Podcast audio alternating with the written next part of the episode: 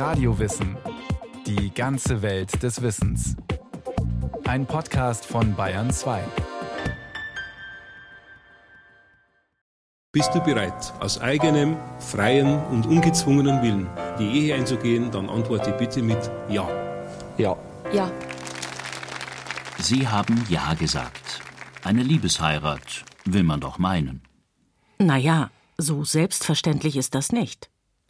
Historisch gesehen ist die Liebesheirat eine moderne Entwicklung in westlichen Gesellschaften, meint die Berliner Sozialhistorikerin Dr. Monika Wienfort. Die Romantik hat vielleicht die Meistererzählung der Moderne in der Liebesehe gesehen, also in einer grundsätzlich romantischen Verschmelzung von weiblichen und männlichen, von Mann und Frau in einem dann ja sehr stark pathetisch und übersteigerten Projekt ja vollendeter Liebe. Und dieser literarische Entwurf von Ehe als Liebe hat sich dann eben auch im 19 19. und bis ins 20. Jahrhundert für weite Bevölkerungsschichten durchgesetzt. In den vormodernen europäischen Gesellschaften im 18. Jahrhundert sah das noch anders aus. Da wurden Ehen, Neigung nicht ausgeschlossen, für ein gemeinsames Lebensprojekt geschlossen, einen Bauernhof etwa, einen Handwerksbetrieb oder eine Fürstenehe. Aber auch damals schaute man schon nach dem geeigneten Lebenspartner.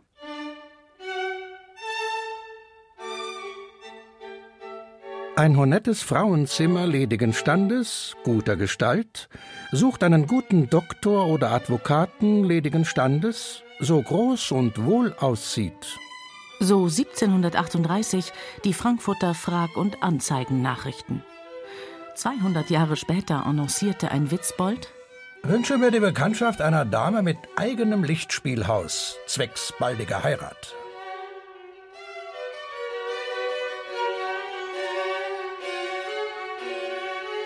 In ihrem Buch Verliebt, verlobt, verheiratet beleuchtet Monika Wienfort den Wandel der Ehe in den letzten 200 Jahren.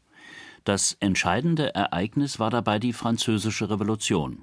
Durch sie rückte die Ehe als Institution, als ziviles Rechtsverhältnis in den Blickwinkel des modernen Staates. Die französische Revolution hat auf dem europäischen Kontinent die Zivilehe eingeführt, zunächst eben für Frankreich, aber damit eben auch ein Modell für viele moderne Staaten im 19. Jahrhundert geschaffen. Im Grunde kann man in sehr, sehr vielen europäischen Staaten sehen, dass ab dem Beginn des 19. Jahrhunderts die Staaten versuchen, die Ehe aus dem Machtbereich der jeweiligen Kirche, also entweder der protestantischen oder der katholischen vor allem, zu befreien und sie dem eigenen Machtbereich zu unterstellen. Dem modernen Staat ging es dabei vor allem um Bevölkerungswachstum. Preußen etwa wollte seit Friedrich dem Großen im 18. Jahrhundert eine Großmacht werden. Dazu brauchte man mehr Untertanen und Soldaten also liberale Ehegesetze. Ganz anders dagegen in Bayern.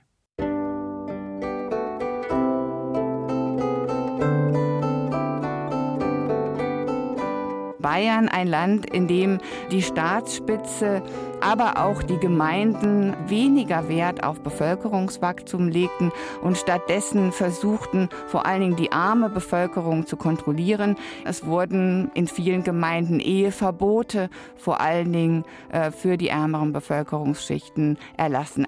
Hier war das Ziel ein anderes. Vor allem sollte niemand der Armenfürsorge zur Last fallen, und somit war damals etwa jeder und jede zweite in Bayern, Österreich und der Schweiz ledig. Auch deshalb wanderten viele Menschen in liberalere Gegenden aus, manche bis ins gelobte Land, in die USA. In den deutschen Ländern kam die allgemeine Wende erst mit der Reichseinigung 1871. Die Zivilehe wurde vier Jahre später eingeführt. Eheverbote waren somit Vergangenheit.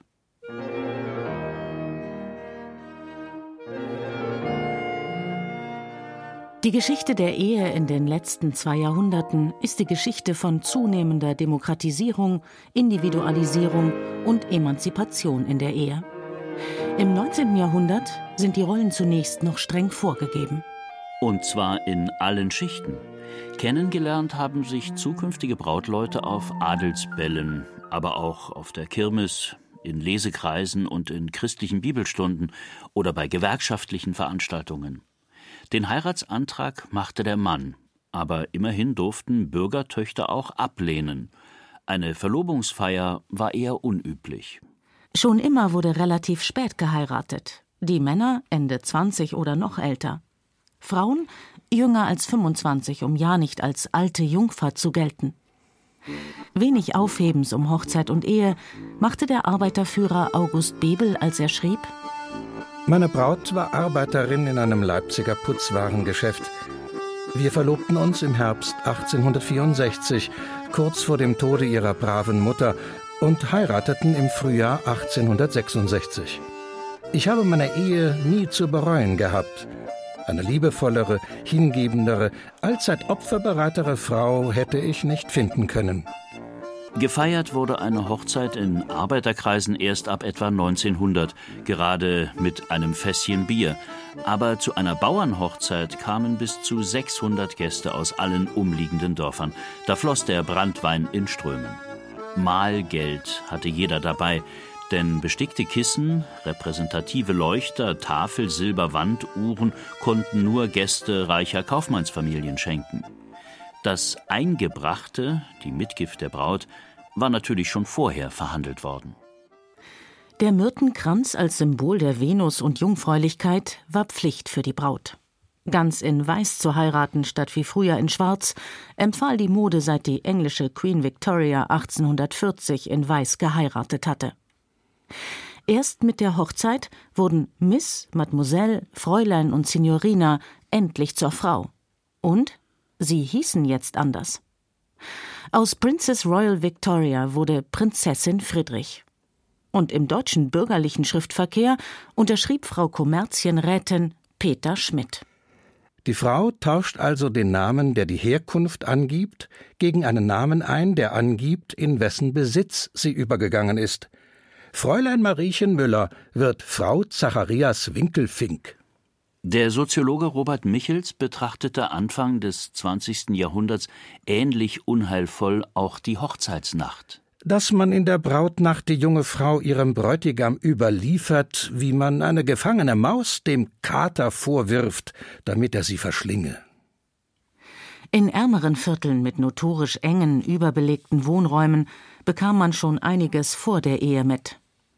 Auch Bürger und Adelssöhne machten sexuelle Erfahrungen bei Dienstmädchen, Arbeiterinnen oder Prostituierten. Bürgerliche und adlige Bräute jedoch, sexuelle Aufklärung war tabu, Jungfräulichkeit Pflicht, wussten wenig. In der Hochzeitsnacht kamen, so Monika Wienfort, entweder zwei sexuell unerfahrene Menschen zusammen oder es traf ein sexuell schon erfahrener Mann auf seine unerfahrene Frau. Vor diesem Hintergrund ist es vielleicht nicht erstaunlich, dass Sigmund Freud Ende des 19. Jahrhunderts die Hysterie als weibliches Leiden auf traumatisierte Sexualität zurückführte. In den 1920er Jahren forderte dann eine neue Sexualmoral der Arbeiterbewegung mehr Aufklärung über Sexualität und Empfängnisverhütung und eine Lockerung der Gesetze für Verhütung und Abtreibung.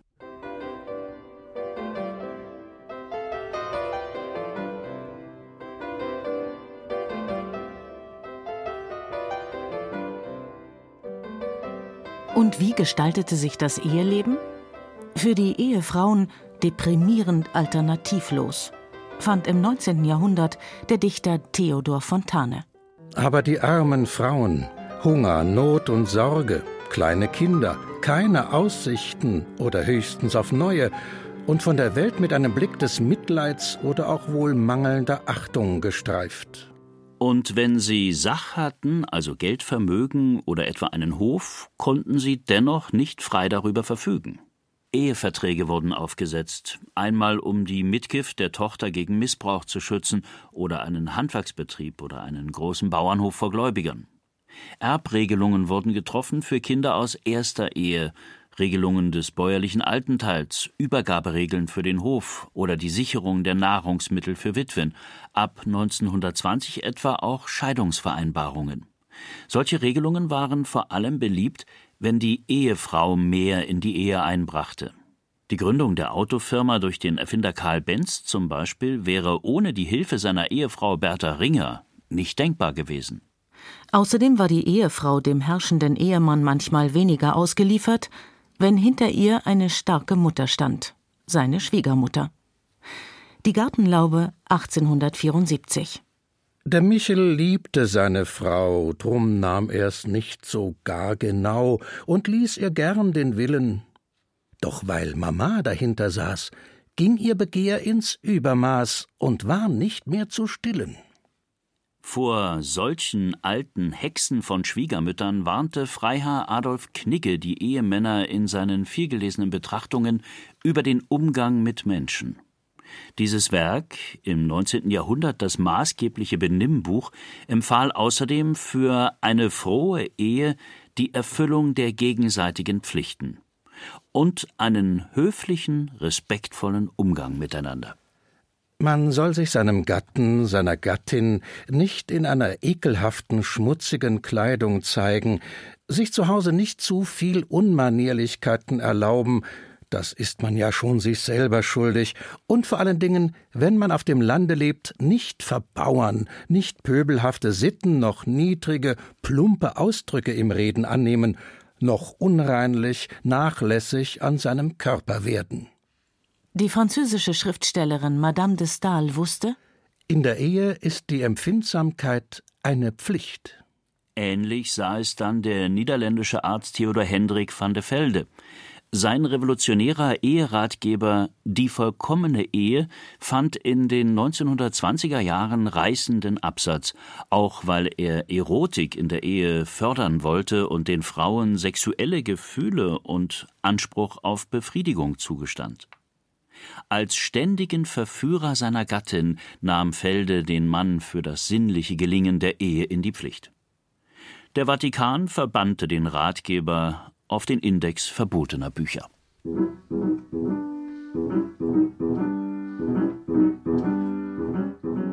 Arbeiterehepaare hatten eher wirtschaftliche Sorgen. Wohnungselend in den Mietskasernen, ein Zimmer für fünf Personen. Im Sommer heiß, im Winter eiskalt. Kurzfristige Mietkündigungen, immer knapp bei Kasse. In die neu gegründeten Rechtsschutzstellen für Frauen kam um 1900 jede vierte wegen Eheschwierigkeiten. Von den Männern verlassen. Kostenverpflichtungen unterschrieben. Gewalt in der Ehe. Rechtlose Mütter gegenüber den Vätern ihrer ehelichen Kinder. Alimente für nicht-eheliche Kinder. Überhaupt Kinder. Im 19. Jahrhundert waren nicht-eheliche Kinder mit dem Vater im Regelfall nicht verwandt. Das heißt, sie besaßen vor allen Dingen kein Erbrecht, sie gehörten nicht zu seiner Familie. Und insofern sind die Reformen, die in den meisten europäischen Staaten seit dem frühen 20. Jahrhundert in Gang gekommen sind, die sich bemüht haben, nicht-eheliche Kinder gleichzustellen, tatsächlich ein bedeutender Schritt in der Gleichbehandlung aller Menschen.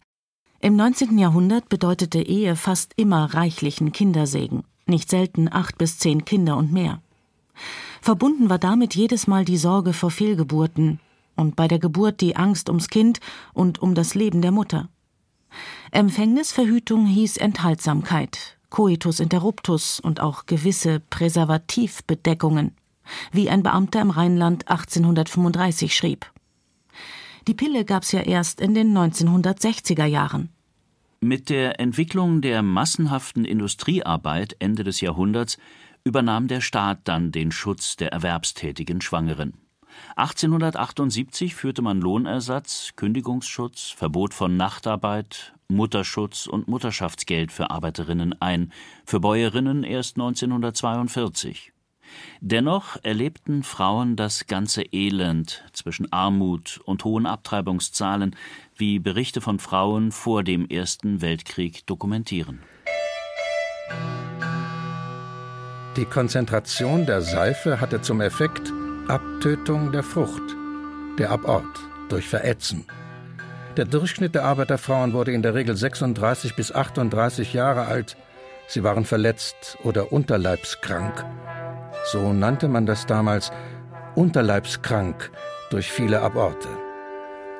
In den wirtschaftlichen Krisenjahren Ende der Weimarer Republik wurde jede zweite Schwangerschaft abgebrochen. Auch wenn das im Deutschen Reich und später in der Bundesrepublik bis 1976 gesetzlich verboten war.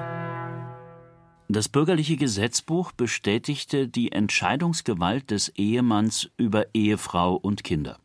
Sein Wort galt bei Erziehung und Berufswahl noch bis 1959. Das im gleichen Jahr neu eingeführte Kindergeld von 40 D-Mark wurde an den Vater ausgezahlt. Die meiste Aufmerksamkeit und Förderung bekam in der Regel der älteste Sohn. Herr Madel, geh weiter. Hauptsache gesund. Schließlich hatte im 19. Jahrhundert jede Familie Angst vor Kinderkrankheiten, Seuchen und Epidemien. Bis 1913 starb etwa ein Fünftel der Lebendgeborenen, in Arbeiterfamilien doppelt so viele wie in Beamtenfamilien. Erst nach dem Ersten Weltkrieg gelangen der modernen Medizin durchschlagende Verbesserungen. Und die Berufstätigkeit von Ehefrauen? 1925 arbeitete jede dritte verheiratete Frau. 1939 waren es 41 von 100 Ehefrauen. Und sie hatten lange die schlechtest bezahlten Arbeiten. Selbst im Golden Age of Marriage der 1950er Jahre mit den meisten Eheschließungen blieben Mütter nicht zu Hause, auch wenn das 90 Prozent der Ehemänner gerne gehabt hätten.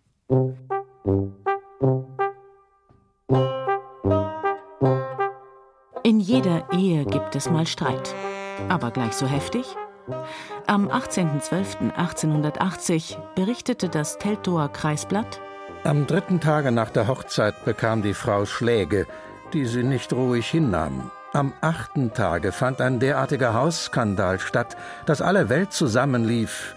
Am zehnten Tage musste die Polizei einschreiten, am vierzehnten Tage hängte sich der Mann auf. Die Frau kam hinzu und schnitt ihn ab.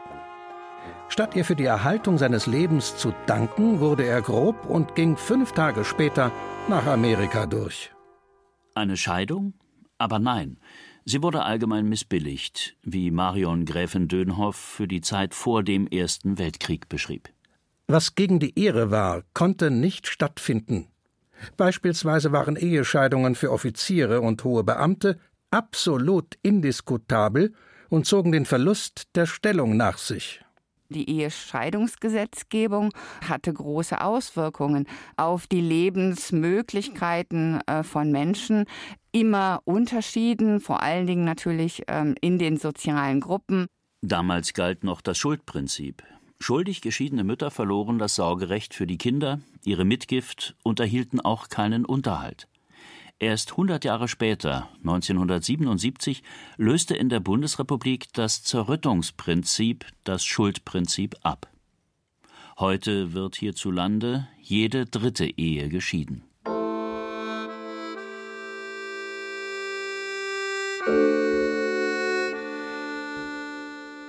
Im 19. Jahrhundert war ein Ehemann meist älter als seine Frau.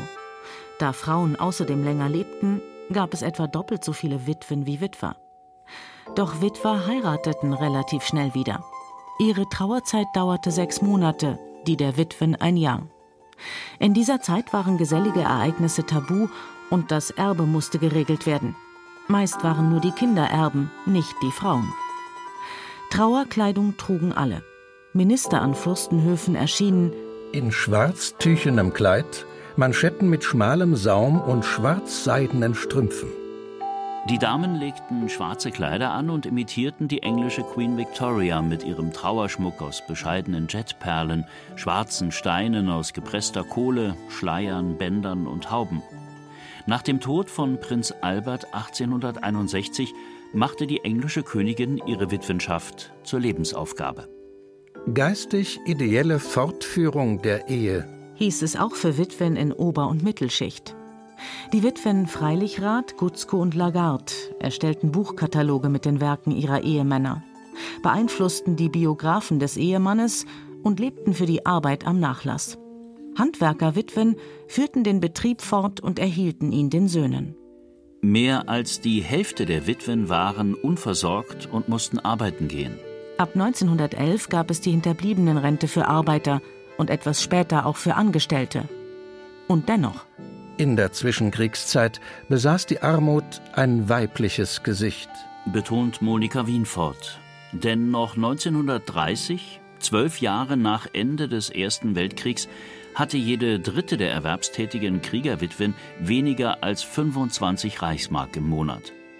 Ähnlicher ging es den circa eine Million Kriegerwitwen nach dem Zweiten Weltkrieg, bis 1957 die Rentenreform die größte Armut linderte. Die Onkelehe, das unverheiratete Zusammenleben mit einem Mann, sicherte den Witwen ihre Witwenrente. Über diese Witwen wurde allerdings getuschelt.